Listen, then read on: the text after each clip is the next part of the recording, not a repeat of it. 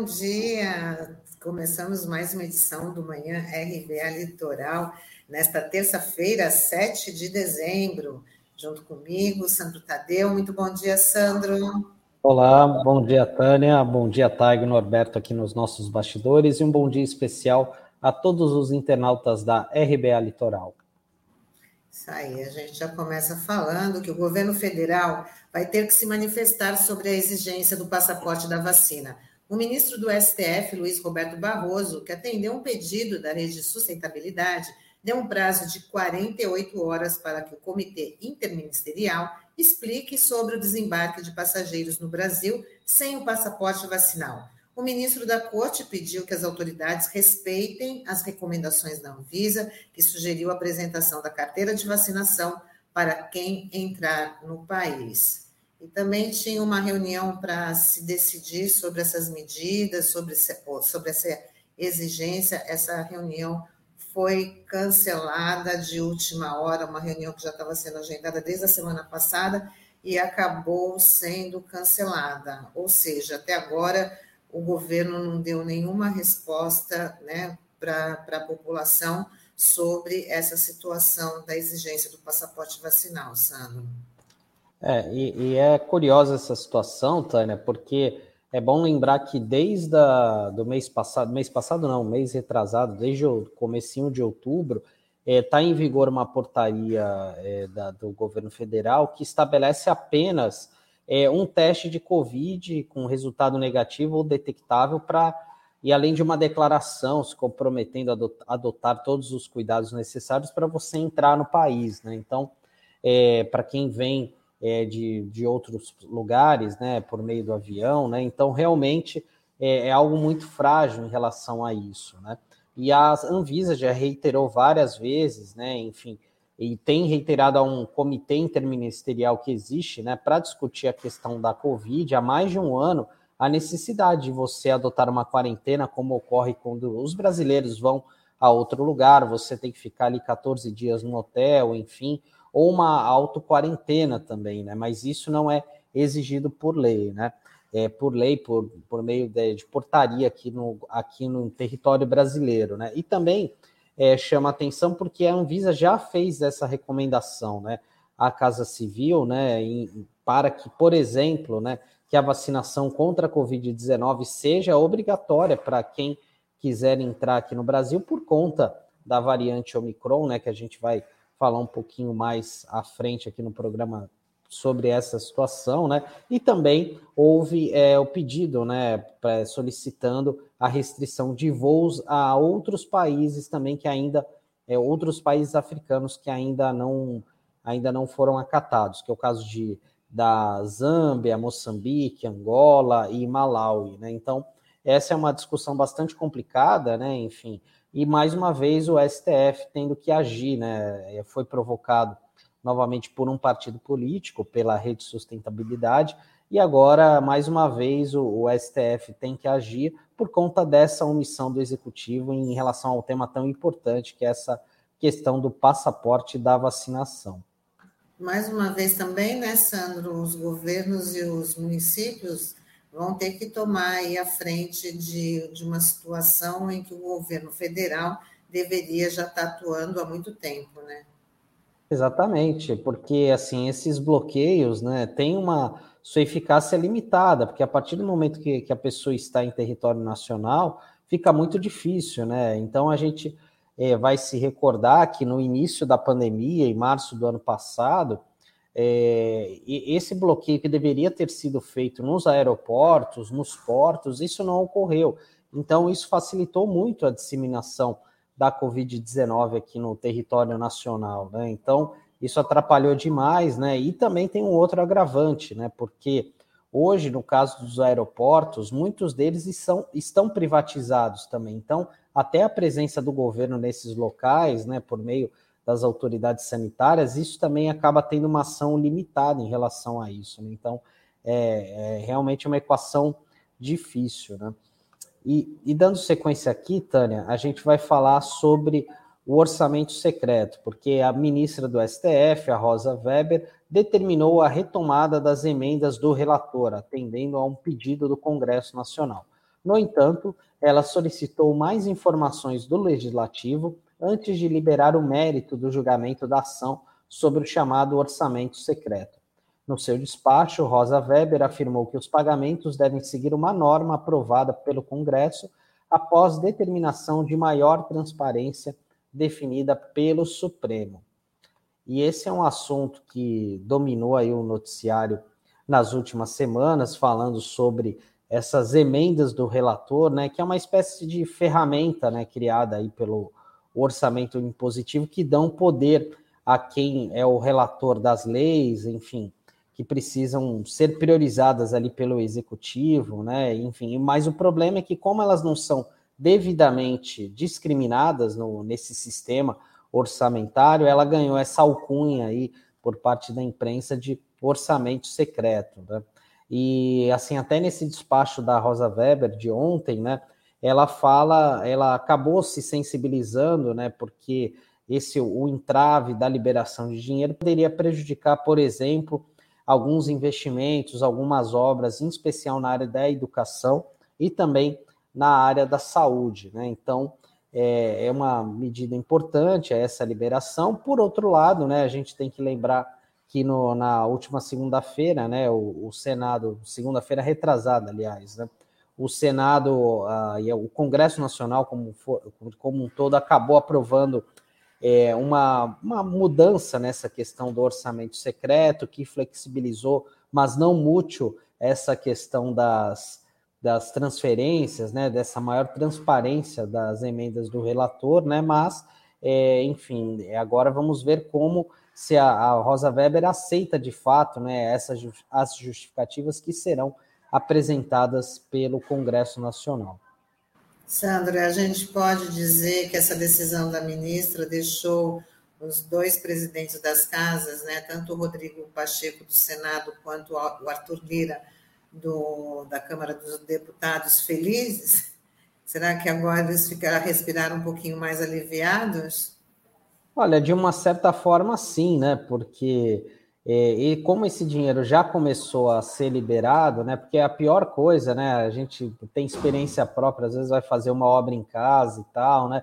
A gente sempre não vê a hora de, da, da obra sempre terminar, né? Então, é, e no caso do, dessas verbas, né, que vêm de emendas parlamentares, o político ele quer ver logo é, essa, esse investimento finalizado, até para ele poder é, capitanear em cima disso. É bom lembrar que daqui a 10 meses a gente vai ter uma eleição pela frente, né? Então, quanto antes essas obras forem entregues, né, é, é melhor para quem é o pai da criança. Né? Então, por isso que é, muita gente, não somente os dois, mas principalmente aqueles que indicaram a verba que a gente infelizmente ainda não sabe, né? Porque aí é, até pelo nome, né, um orçamento secreto e a gente não tem a clareza de quem, é, quem são os indicados, quem foram as pessoas que fizeram essa indicação desses valores. Né?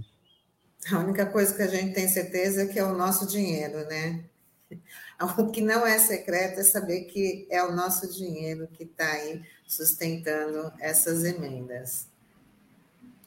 Bom, e a Comissão de Valores Mobiliários abriu processo para investigar o vazamento de informação na Petrobras isso depois do presidente Bolsonaro afirmar que a estatal iria começar a reduzir o preço dos combustíveis. Ontem, a Petrobras afirmou que não há nenhuma decisão sobre os preços dos combustíveis e negou a antecipação de informação sobre a gestão. Então, mais uma vez, o Bolsonaro falou demais, quis agradar os seus apoiadores, né, e falou uma né, deu uma, uma informação totalmente falsa, desmentida aí pela Petrobras. Realmente, Tânia, embora o que o Bolsonaro falou tenha uma certa lógica, né? Não que esteja concordando com ele, porque ele é um boquirroto, né? Mas é porque uma das coisas que a Petrobras sempre fala publicamente, né? O porquê que o, o combustível está com um preço muito elevado é, é por conta do preço do barril do petróleo, né? E realmente, há alguns meses, o, o barril do petróleo estava sendo vendido a 85 dólares, né? E só para efeitos de comparação, é, nas últimas semanas o, o, o barril estava sendo vendido a 62 dólares e na última segunda-feira a 72 dólares. Então, pela lógica, é, essa, essa redução no valor deveria chegar na bomba, né? E, mas, infelizmente, não, não é sempre assim, né? E também tem outra, tem até dados de consultoria mostrando que o, o valor que está sendo pago atualmente aqui na gasolina no Brasil é, é quase, é quase 8% mais caro do que a média internacional, né? Então, realmente, para você aplicar o reajuste, normalmente o pessoal é rápido, né? Mas quando uh, ocorre o contrário, né? Isso nem, não sempre, nem sempre ocorre, né? Quase nunca ocorre, né? E isso acaba prejudicando os trabalhadores como um todo, né? Que dependem disso, colocam para se deslocar, enfim, tem todo um efeito, efeito em cadeia, né? Quando isso ocorre, né? E agora tem essa questão que vai ser avaliada aí pela C, a CVM, que a CVM é uma, é, a grosso modo, a gente pode chamar de uma espécie de xerife aí do mercado financeiro, né, que acaba apurando isso e tal, né? E também fica a pergunta, né, se a CVM ela tem um poder para, de uma certa forma, intimar o Bolsonaro a dar explicações, né? Enfim, eu não sei se é, diretamente o, o Bolsonaro ele pode é, dar explicações, né? Embora por ele ser o principal acionista, né? O governo federal ser o principal acionista da, da Petrobras, mas realmente eu não sei se, se isso é de fato é o caminho mais correto e tal, mas realmente chama bastante atenção essa questão do preço dos combustíveis e a queda do preço do petróleo, né? A gente espera que de fato haja haja uma queda, né, nos valores, né? Bom, mas o que ele não pode, né, Sandro, é dar declarações irresponsáveis que gere toda essa essa confusão. Por mais que ele, acho que ele nem sabe ainda deve fazer o próprio cálculo, né? Ele não pode falar para uma nação, é, uma, dar uma notícia que, que, se, que seria até positiva, né? E sendo desmentido pela Petrobras, porque isso gera bastante conflito e uma grande repercussão negativa, né? Uhum. Não, com certeza, Tânia. É, porque, assim, você não pode dar o pitaco. A gente tem que lembrar que quando ele estava na Itália, ele falou que a gasolina iria subir. É, e isso acabou não ocorrendo naquela ocasião, né? Não houve nenhum aumento desde então, né?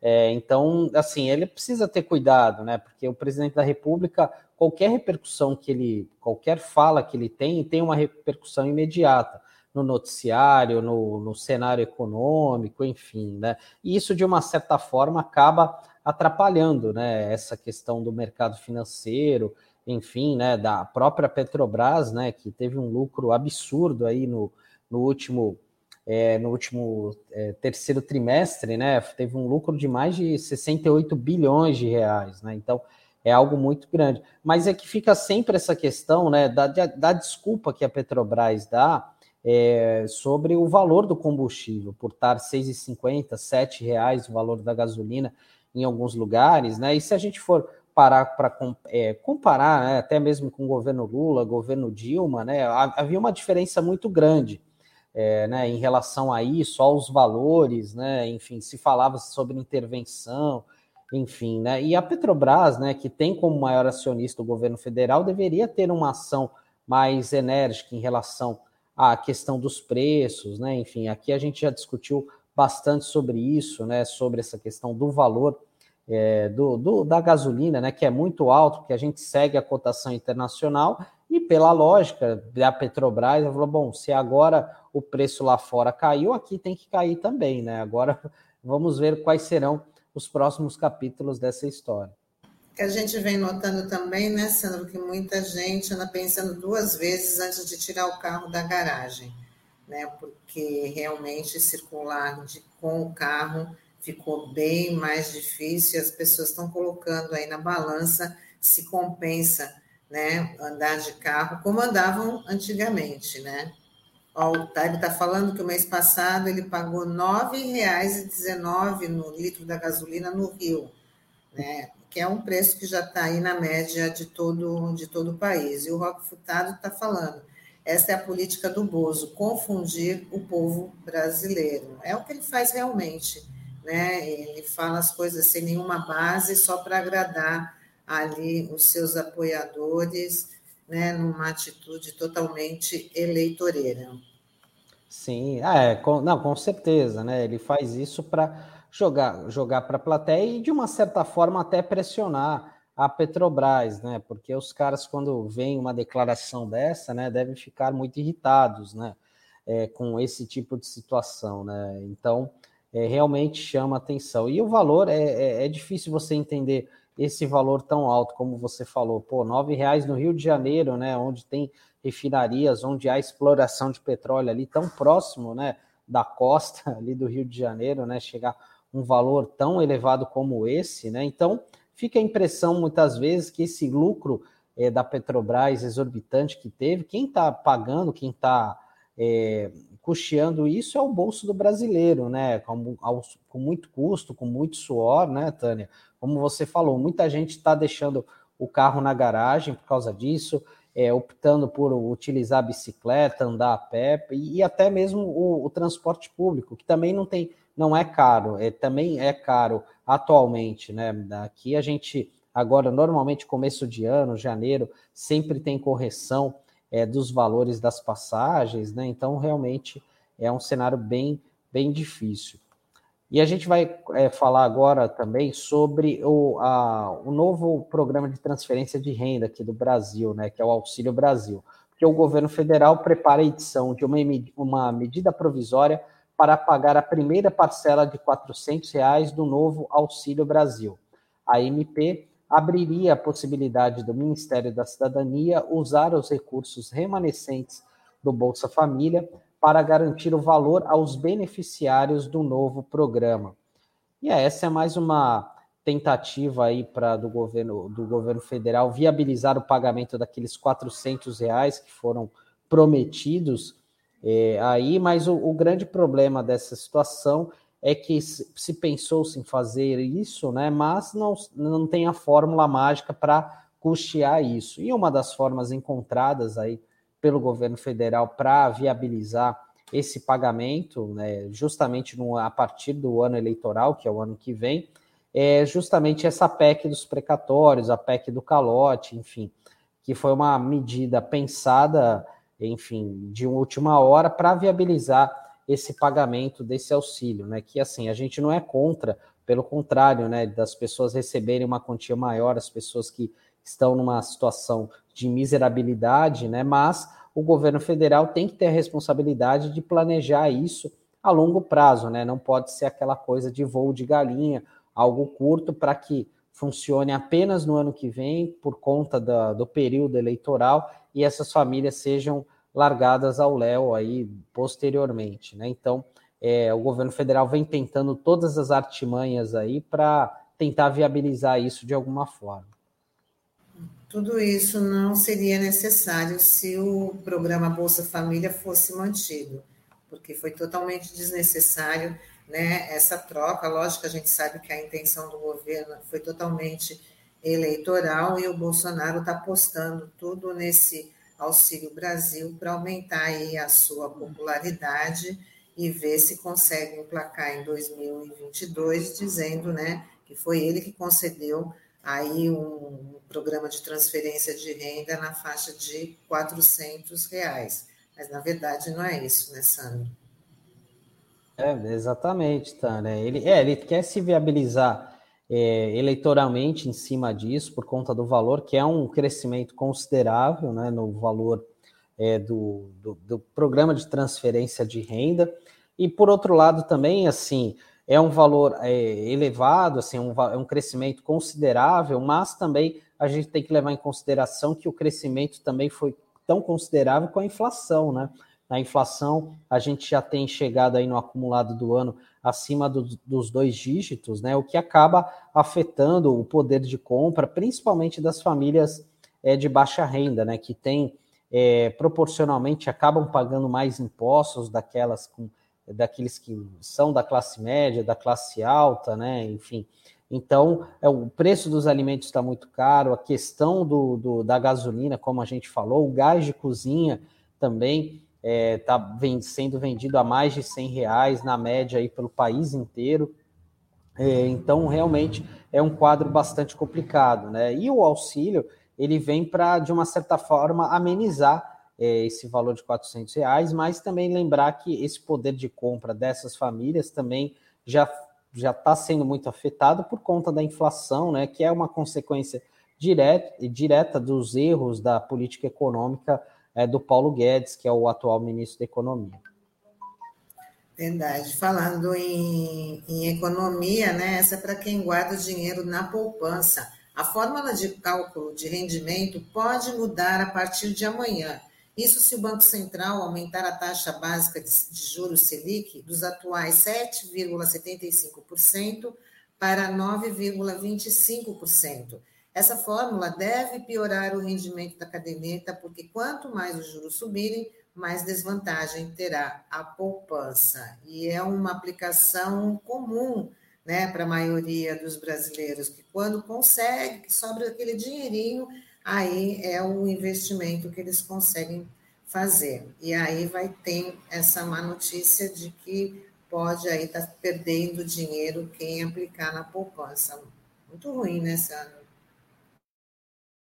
É, o, a poupança ela já vem sendo bem desvalorizada, né? Hoje em dia, é, que era uma forma muito tradicional, né, do brasileiro guardar recursos, né? Enfim, acabavam sempre quando sobrava um dinheirinho, colocava na poupança, mas nos últimos anos, né, enfim, tem sido uma ela não rende quase nada. Então é aquela coisa em vez de você é, guardar embaixo do colchão, né, como muita gente fazia, falava de tom de brincadeira, guardar numa caixinha em casa, guarda num banco ali, é, que é um, rende pelo menos, mas é, rende um pouquinho, né?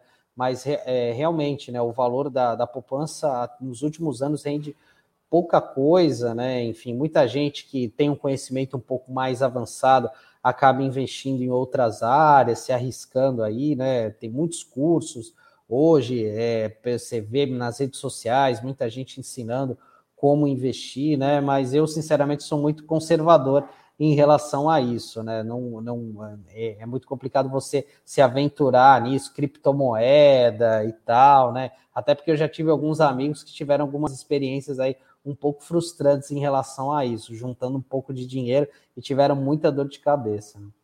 É isso aí, né, Sandra? Bom, hoje nosso assunto vai ser a variante Omicron e quem vai explicar um pouco sobre ela vai ser o nosso amigo infectologista Marcos Caseiro, que já está na área. Vamos embarcar o doutor Caseiro.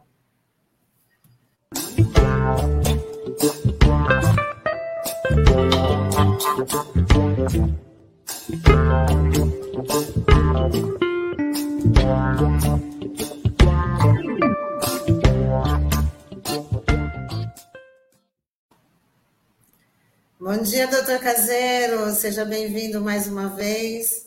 Bom dia, como vão vocês? Tudo bem? Prazer estar aqui com vocês novamente, poder estar trocando uma ideia aqui com vocês. Bom dia a todos os nossos ouvintes também. Vamos lá. Bacana, doutor. É, bom, agora o assunto do momento é essa nova variante, a Omicron, né, que já tem alguns casos. Eu queria que o senhor falasse sobre ela, o que, que a gente já sabe né? Se temos aí uma nova onda dessa variante. Queria que o senhor falasse um pouquinho aí para os nossos, para a gente e para os nossos internautas também. Bom, então, então, legal. Bom dia a todos novamente. Eu acho que assim, é, é, nós estamos diante de uma situação bastante interessante, eu acho, que do entendimento. E aí começa a pesar um pouquinho alguns aspectos virológicos, imunológicos, do entendimento de virologia, de imunologia e do comportamento desse vírus, que, de alguma maneira, eu queria lembrar as pessoas que esses, esses coronavírus já circulam aí há muitos anos em populações humanas, né? É, os coronavírus, que obviamente não este, é, já são a terceira, em alguns estudos, a segunda causa mais comum daqueles resfriados comuns que nós temos todo ano, toda vez, né? Que são endêmicos e que circulam. Bom, o que, que acontece? O que parece que está acontecendo é, é essas mudanças nesses vírus, e são vírus RNA. Esses vírus, esses vírus sofrem muitas mutações, quer dizer, é inevitável que essas mutações é, ocorram ao longo do tempo, isso inevitavelmente vai acontecer. Principalmente por conta é, dessa absoluta desigualdade de velocidade com que nós conseguimos vacinar as pessoas no mundo inteiro. Quer dizer, os países ricos conseguiram vacinar, é, achando que o problema estaria resolvido, resolveram os problemas dele. Eles não entenderam o óbvio, que nós já falamos aqui milhões de vezes, que a vacina é, tem uma lógica coletiva. É, ainda que ela te traga uma proteção individual, a lógica da vacinação é trazer uma proteção coletiva para diminuir o vírus circulante e diminuir o surgimento dessas variantes. Essa, esse é um contexto. Essa variante Ômicron é uma variante muito mudada. Ela sofreu muitas mutações, quer dizer, é um vírus que. Entendam, o vírus vai se replicando e ele vai sofrendo mutações. Às vezes ele muda tanto que é uma mutação ruim e ele degenera no corpo, mas às vezes ele sofre uma mutação que é boa para ele. Ele adquire mais capacidade de se replicar, de se disseminar, e aí essa mutação se implanta e domina. Bom, o que nós sabemos dessa cepa Omicron, invariavelmente, e tanto é que muito rapidamente a Organização Mundial de Saúde já colocou-a como uma, uma variante de preocupação, em dois dias nunca tinha acontecido isso, né? É que é uma cepa que se dissemina com uma velocidade muito rápida, quer dizer, é um vírus né? que tem algumas mutações que os outros já tinham, mas tem muita mutação, mas chega a ter 30 mutações naquela região da, da spike, da espícula do vírus, né? 30 mutações nos aminoácidos. Então é um vírus que mudou muito. Então ele se transmite muito mais. Isso nós não temos dúvida. Agora, a dúvida que ainda tem, e já está, acho que algumas já estão um pouco mais já dirimidas, é: será que ele causa mais doença? É uma questão. Os dados atuais parecem que não. Os dados atuais, há uma publicação de ontem, ontem, é, anteontem, é, naquela MedRevix, de dados lá da África do Sul, mostrando que parece que ele não é mais patogênico. E será que as vacinas trazem algum nível de proteção? Essa é a pergunta que também há algumas evidências que ela diminui muito a proteção vacinal, mas nós não temos esse dado definitivo. Mas só para resumir, eu acho que nós estamos no momento de transição dessa epidemia, né? o momento de transição para uma endemização, e que cuja características desse vírus é essa. A gente não consegue diminuir muito a infectividade, quer dizer, esse vírus muda e consegue se transmitir, mas a gente vai diminuir muito a gravidade dos casos. Essa parece ser uma situação que nós estamos vivendo, né? Eu não sei se eu falei demais. Aí, Caseiro, bom dia, uma satisfação estar tá recebendo você aqui novamente. Prazer, querido. É, assim, a gente está falando da Omicron, né? E eu queria que você falasse também é, até que ponto que esse fato da Omicron, de uma certa forma, acabou chamando a atenção da sociedade, em, em especial dos brasileiros, para a necessidade dessa dose de reforço, né? Porque a gente vê algumas cidades ainda com dificuldade de complementar a segunda dose. Enfim, isso é um fato positivo na tua avaliação de chamar, de dar esse chacoalhão nas pessoas para buscar essa dose de reforço? Não, eu acho que sim, viu, Sandro? Olha só.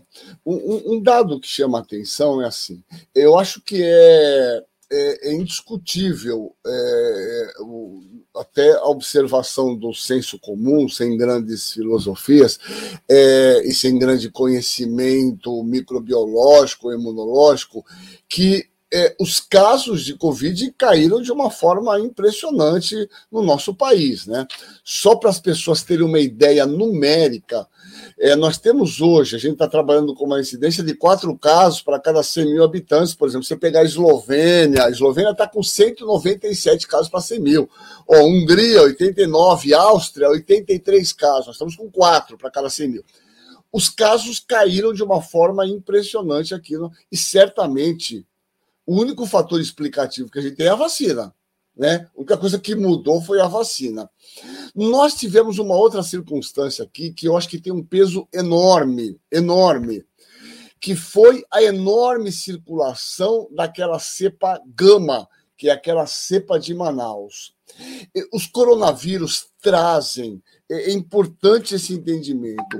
Os coronavírus eles trazem uma imunidade cruzada contra essas variantes, principalmente é, contra a doença, contra a doença grave. Né? Ele parece que não diminui a imunidade contra, é, contra a infecção. Você pode se reinfectar, mas você se reinfecta, mas não faz formas graves. Tanto isso é interessante que você percebe, a Delta entrou no nosso país, hoje ela predomina, mas a gente não teve aumento de mortalidade, coisa que eu achei que iria acontecer, porque aconteceu no mundo inteiro, né? Mas nenhum país teve a circulação da gama. Então veja que interessante, nós tivemos a gama, que é aquela cepa de Manaus que praticamente dominou o Brasil a partir de março, abril, maio deste ano, né? E, e infectou a grande parcela da população, além da vacina que andou bastante. Então o que você está falando é correto, né? A, a, eu acho que a infecção pela gama que se, estende, se estendeu bem e a questão da vacinação, que o nosso país felizmente não ouviu, né? o nosso representante Mor dizendo que a vacina seria uma bobagem e, e, as pessoas do Brasil têm o hábito de se vacinar, se vacinaram, ainda que nós temos um enorme contingente de pessoas que não se vacinaram, né? É, principalmente não tomaram a segunda dose. Na questão da terceira dose especificamente, é, é essa é a grande questão, viu, Sandro?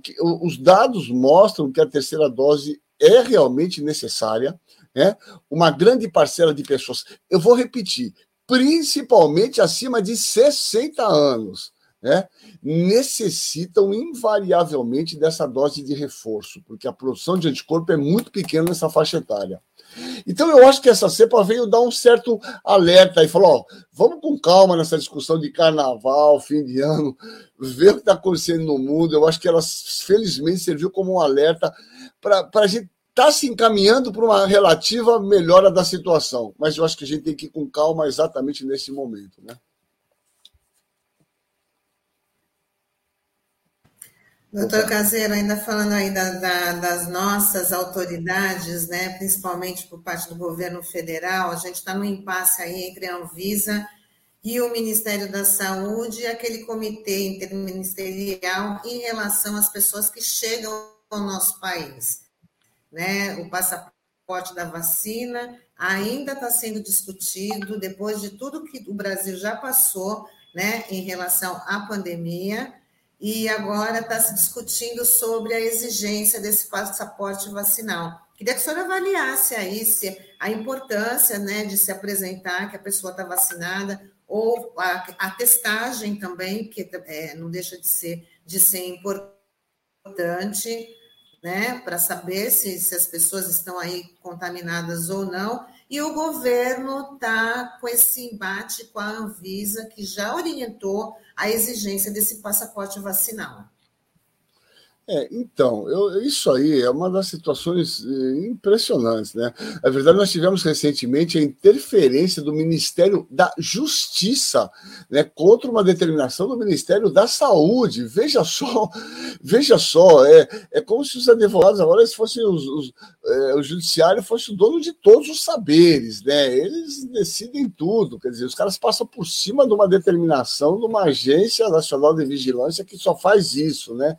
Então é muita prepotência. Né? Qualquer país do mundo que você viaja, alguns países que até se discute a questão do passaporte vacinal, mas você não viaja para esses países sem você colher um PCR antes de viajar, e quando você chega lá, você tem que fazer o PCR, e a maioria você faz uma quarentena de quatro dias com outro PCR até sair. Veja, isso é o mínimo, é o mínimo é necessário é, é garantir a obrigatoriedade que as pessoas é, ao chegarem no nosso país, minimamente é, façam um PCR para entrar no nosso país e façam, eu, do meu ponto de vista, obrigatoriamente uma quarentena de quatro dias para que essas pessoas possam ter a certeza que não vão trazer esse vírus para o nosso país. É, parece que né, esse governo está muito pouco preocupado. Ele está preocupado em trazer as pessoas, para que as pessoas deixem aí um, uma merreca de dólar aí, deixe o vírus aqui também, dissemine esse vírus, né? É, infelizmente, isso é um equívoco, é um equívoco muito grande e uma medida completamente não acertada. Infelizmente, o que tem sido a norma né, nesse, nesse governo, né? Caseiro, você que é um pesquisador, né? Assim, muita, as baterias aí de muitos estudiosos ficaram voltadas aí para a Covid-19. Você acredita que esses estudos ainda vão continuar aí durante por muito tempo? Enfim, qual que é a avaliação que você faz do ponto de vista da pesquisa em relação à Covid-19? Não, então, essa é uma questão super importante, né? Eu vou dizer para você. É, você sabe que, aliás, nós passamos, eu queria fazer aqui a lembrança muito que rápida, né? Eu não sei vocês, eu acho que conversaram, mas eu não vi. No dia 1 de dezembro, o Dia Mundial de Luta contra o HIV-AIDS, né? É, praticamente a gente pouco está falando nessas nessas outras doenças que continuam com uma alta intensidade de transmissão, com grupos vulneráveis, como homens que fazem sexo com homem, população carcerária ou privada de liberdade, né? população trans, uma população de alta vulnerabilidade para a infecção pelo HIV. É, eu, assim como o HIV teve aquela lógica lá atrás. Veja, este ano fazem 40 anos da descoberta dos primeiros casos do HIV. 40 anos, né? A primeira inscrição foi em junho de, de 1981. E nós demoramos três anos para descobrir o HIV. O HIV só foi isolado em 83. O que eu quero dizer com isso? É, em 87 surgiu o primeiro remédio e vacina não tem, e já falei aqui em outro momento, não haverá vacina para AIDS. AIDS é um vírus diferente desses vírus, não teremos vacina para ele em nenhum momento. Eu estou fazendo aqui essa previsão que eu sempre falo isso. Não acredito em vacina para o HIV, porque o HIV é um vírus que tem um comportamento diferente. Mas o que eu quero dizer é que nós avançamos muito com o HIV em termos de biologia molecular. Nós fazemos coisas hoje que é inadmissível. Carga viral do HIV, CD4, exames muito sofisticados que é a nossa rotina. Eu acho que os coronavírus incorporaram muita ciência. As pessoas não têm ideia. E quando eu vejo as pessoas, ah, vacina, foi muito. Não tem ideia o que foi produzido de conhecimento em relação ao coronavírus. Eu acho que o coronavírus traz um novo patamar no conhecimento médico. E essas vacinas de RNA mensageiro, que a Pfizer e a Moderna, são o protótipo de um avanço absurdo que a gente conseguiu, né? De ter uma vacina desse, desse tipo, desse modelo, que vai podem escrever, servirá para muitas outras questões.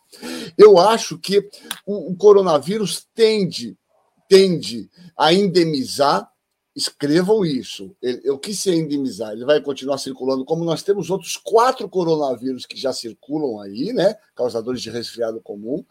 E, e certamente eu acredito que ele, ele, ele, ele vai, vai entrar nesse momento e que provavelmente nem vacinações periódicas nós vamos precisar mais. Porém, o que esse vírus trouxe, trará de conhecimento, que a gente vai precisar entender, estudar, de análise para os próximos anos, é incomensurável. E mais, esse vírus veio como um alerta. E isso se tornará cada vez mais frequente. Eu acho que eu já falei aqui. Só neste século nós tivemos sete pandemias. SARS-1, né? É, depois tivemos o MERS, tivemos o, o, o, Ebola, tivemos chikungunya, tivemos Zika, a dengue já estava explodindo, tivemos o vírus Nipah, tivemos o vírus Endra. É, nós temos que começar a ficar alerta, porque será uma constante, isso já era esperado, que cada vez mais tenhamos novos vírus que cursarão de uma forma epidêmica, né?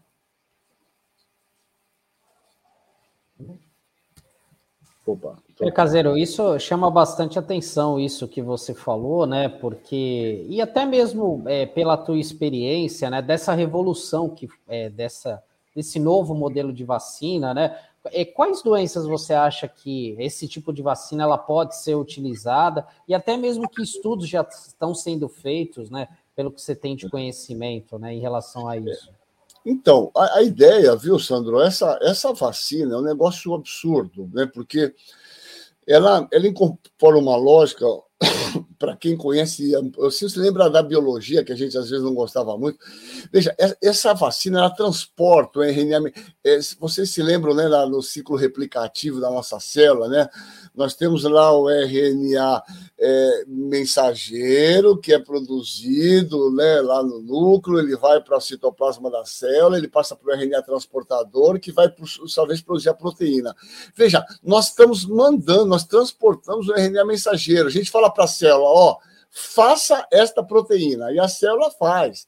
Quer dizer, é por isso que essa vacina ainda tem todo um cuidado porque o RNA, nós temos muita RNase no meio ambiente, então ela se degenera muito rápido, por isso que ela precisa ficar conservada, né, no, a menos 70 tal. Bom, então o RNA é muito lábil no meio ambiente. Agora, veja, nós conseguimos levar uma informação para a célula, fazer uma proteína que a gente quer. Então, isso abre um campo absurdo na questão da oncologia, na questão dos tumores, né? É, na questão terapêutica de muitas doenças. A gente vai poder ensinar a célula a produzir uma proteína que tem alguma determinada função. Mas o mais interessante que isso é o seguinte: essa vacina, vamos supor que essa cepa Omicron fosse o bicho né? É, causasse muita doença e, e, seria, obviamente, uma variedade de muito risco em termos de mais doença. Nós teríamos condição de um mês, um mês e meio, estar tá produzindo já vacinas com essa variante Ômicron. Quer dizer, a, a mudança da linha de produção vacinal é muito rápida. Quer dizer, então, com, uh, no momento que a gente adquiriu a tecnologia de produção, a gente pode rapidamente modificar a vacina e produzir em escala né, comercial muito rapidamente essas mudanças, coisa que para outras vacinas demorariam, a gente precisaria fazer testes clínicos. Então, acho que o maior avanço foi estamos diante de uma vacina que dá uma enorme plasticidade de modificação muito rapidamente, caso esse vírus sofra modificações. E mais, no surgimento de outras viroses eventuais, nós já temos um modelo que funciona e que a gente pode seguir o mesmo caminho de produção. Eu acho que nas vacinas clássicas, ela não vai mudar muito, não, até porque elas já funcionam. A gente já resolveu o problema do sarampo, da catapora, da rubéola, ainda que as pessoas, né? Caiu muito o índice de vacinação, mas para essa já está funcionando lá. Eu acho que ela é um, um novo mecanismo para uh, doenças eh, que eventualmente virão, e para algumas doenças imunológicas e virais, certamente essa vacina será uma revolução, né?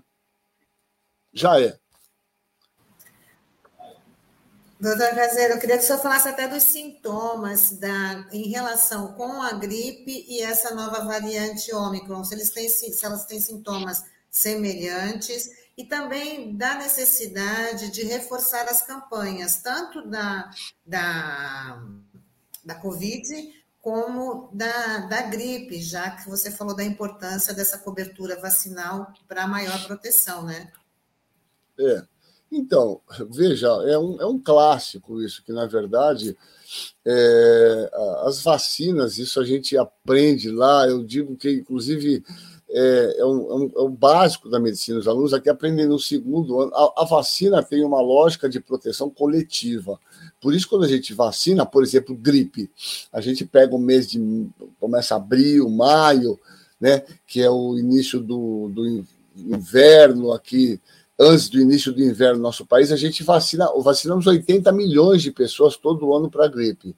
Tá certo? 80 milhões. Então, ela tem uma lógica, opa, com a tossinha aqui, de uma produção, de uma proteção coletiva. Você vacina 80 milhões em um, dois meses. Né? Então, veja, essa é a lógica que a gente tem que entender do processo vacinal. A gente precisa garantir uma vacina de uma população em um número elevado de pessoas em curto espaço de tempo, para que a gente diminua o vírus circulante. Veja, nós temos relatados epidemias nesse momento de influenza no Rio de Janeiro, tem casos aumentando aqui em São Paulo, porque, na verdade, muitas pessoas, por conta do Covid, deixaram de se vacinar para o vírus influenza. Então, esse é um detalhe muito importante, quer dizer, é que as pessoas não esqueçam que, independente é, do problema que nós vivemos do coronavírus, esses outros vírus continuam circulando da mesma intensidade. Ainda que a máscara trouxe uma proteção indireta para as outras viroses, é importante que as pessoas é, mantenham seus calendários vacinais, principalmente as crianças em dias, e os indivíduos que estão contemplados na vacina da gripe é, sejam vacinados. Então, esse dado é de extrema importância, né, que as pessoas não se esqueçam que, independente do Covid, tem as outras doenças que elas precisam né, e estar protegidas. Né? Caseiro, é, até aproveitando essa pergunta da Tânia, é, a, a, é, é, vira e mexe, a gente tem visto pessoas com sintomas gripais, tosse, e algumas têm que tomar o, a dose de reforço. O ideal é que elas esperem esses sintomas passarem para tomar. Tem algum problema de tomar apesar desses sintomas? E uma segunda questão que é aqui do Taigo, que ele está te perguntando o seguinte: é, quais os motivos desse aumento de pandemias e o que podemos e devemos fazer para evitar ou prevenir esse aumento? Então, essa é questão, é, eu acho que essa é a questão mais fundamental que tem, né? Vamos começar do começo para o fim, é, do fim para o começo, talvez. Em relação aos sintomas, as doenças respiratórias, elas têm sintomas muito comuns, né? É, isso é um dado importante, quer dizer, você vai falar, puxa, dá para confundir uma gripe com uma dengue, chikungunya. A grande maioria das vezes não, porque quando a gente pensa em doença respiratória, você tem que ter sintomas respiratórios, porque o vírus entra pelas vias respiratórias. Então você vai ter tosse, né? Sintomas congestivos. Essa última variante Delta dava muita coriza, muito espirro, muita congestão nasal. Nós temos visto dados dessa Omicron que dá muita astenia, muito cansaço, muita mialgia, dor muscular, né?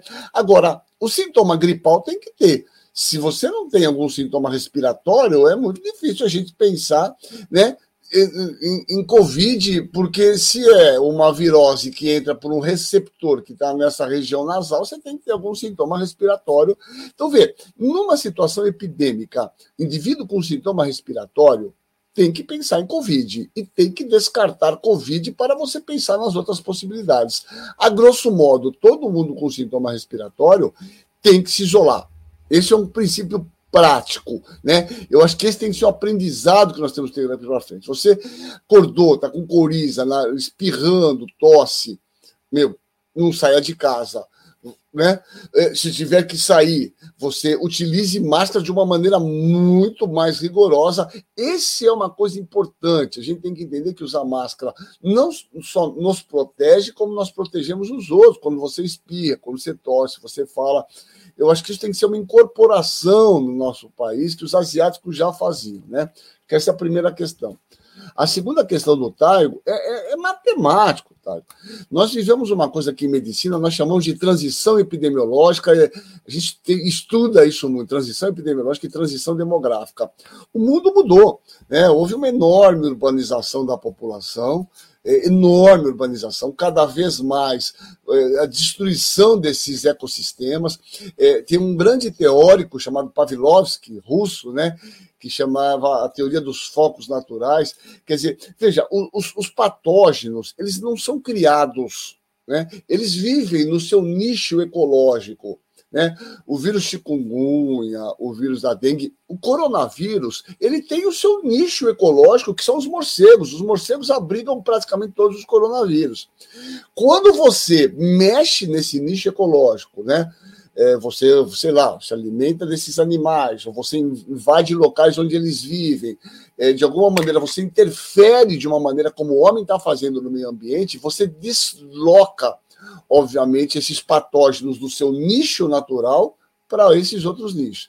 Então, claramente, né, essas mudanças climáticas que estão acontecendo, aumento de um grau na temperatura. Veja, nós não tínhamos leishmaniose visceral em São Paulo. Hoje nós estamos forrados. Tivemos, há dois anos atrás, duas mortes de criança aqui no Guarujá de leishmania, uma doença transmitida por um mosquito que não tinha em São Paulo que é o lutsomia longipalpis. Então, veja, essas mudanças climáticas trarão é, cada vez mais essa interferência do homem no meio ambiente, o surgimento desses patógenos que estão aí no mato, que estão aí no seu ecótopo, no seu meio natural, e obviamente o homem, quando interfere na natureza, acaba deslocando esses patógenos. Né? Então, não tenha dúvida, quando a gente fala em meio ambiente, essa discussão, isso não é uma balela, isso não é uma discussão, isso é uma realidade que nós estamos vivendo, e por conta disso, né, além de toda a questão climática, dessas temperaturas eh, cada vez mais elevadas que a gente percebe, né, a questão das marés aqui em Santos, a questão dos canais, vocês notem, nunca eu corro na praia 30 anos, anos canais vira e mexe estão assoreados. Isso não existia, né? É, então, todas essas questões climáticas, elas se relacionam também com o surgimento, o aparecimento desses novos patógenos, né? E o caseiro, até pelo que você tem observado, É, a gente tem que ficar alerta aí com alguma doença aí com essa chegada do verão, porque muito se falou da Covid, mas a gente já teve fases que a dengue estava muito forte, a chikungunya. Tem alguma doença aí que você já tem observado que a gente tem aumentado o número de casos aqui na região, que talvez possa atrapalhar, bagunçar o nosso sistema de saúde? Olha, eu, eu acho, nós tivemos ano passado uma enorme epidemia que ficou não meio oculta, mas de chikungunya, né? O chikungunya é um vírus transmitido por um vetor Aedes, que aliás é um mosquito que é uma desgrameira, né? Porque além de transmitir chikungunya, dengue, zika, nós tivemos muitos casos. É uma doença que tem uma morbidade, né? Quem teve chikungunya e está nos ouvidos sabe o que significa essa, essa, esse chikungunya. É uma doença que dá um enorme mialgia, um enorme absenteísmo, comprometimento para o trabalho por um tempo, e muitas pessoas ficam com essa dor de uma forma crônica, é, principalmente indivíduos mais idosos ou que já tenham doenças articulares prévias. Eu acho que nós teremos um aumento mais intenso dessas viroses transmitidas por vetor nesse próximo ano. Nós teremos temperaturas médias mais elevadas com chuvas, eu não tenho dúvida que essas doenças vetoriais virão com grande intensidade a partir desse fim de ano e começo do ano que vem na região da Baixada Santista. É por isso a importância de a gente trabalhar no controle desses vetores de uma maneira mais efetiva, né? Tá certo.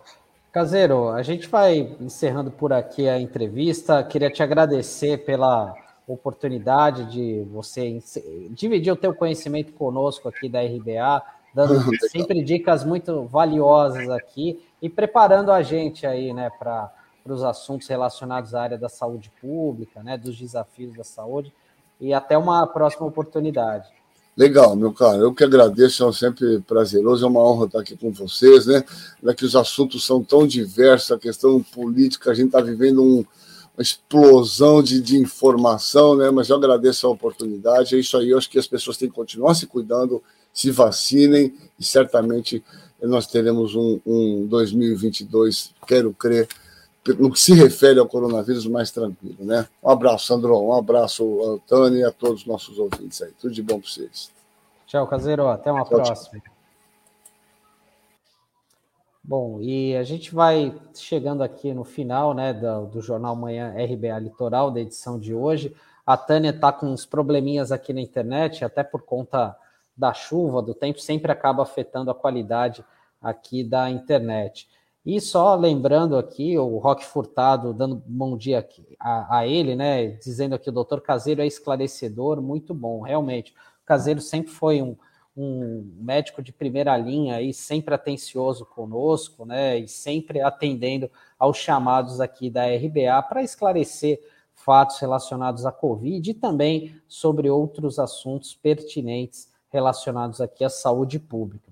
E a gente vai ficando por aqui, lembrando sempre que uh, tem a reprise aqui do jornal às 19 horas no site rbalitoral.com.br e também no app, né? Então você pode acompanhar, caso não conseguiu acompanhar na íntegra, e sempre reforçando aqui, né? Se possível, deixe o seu joinha, se inscreva no nosso canal no Facebook, siga a nossa página no Facebook, no YouTube, para que você receba as notificações da programação aqui da RBA Litoral. E lembrando sempre também que essa é uma iniciativa apoiada é, de, pela Fundação Setaporte, está aí o link, Fundação Setaporte fundação.com.br, que também está nas demais redes sociais, né? Arroba Fundação Setaporte, Fundação é, sem o cedilha e sem o tio. Você pode acessar também. E é isso, pessoal. Amanhã a gente volta a se falar. Tchau, tchau.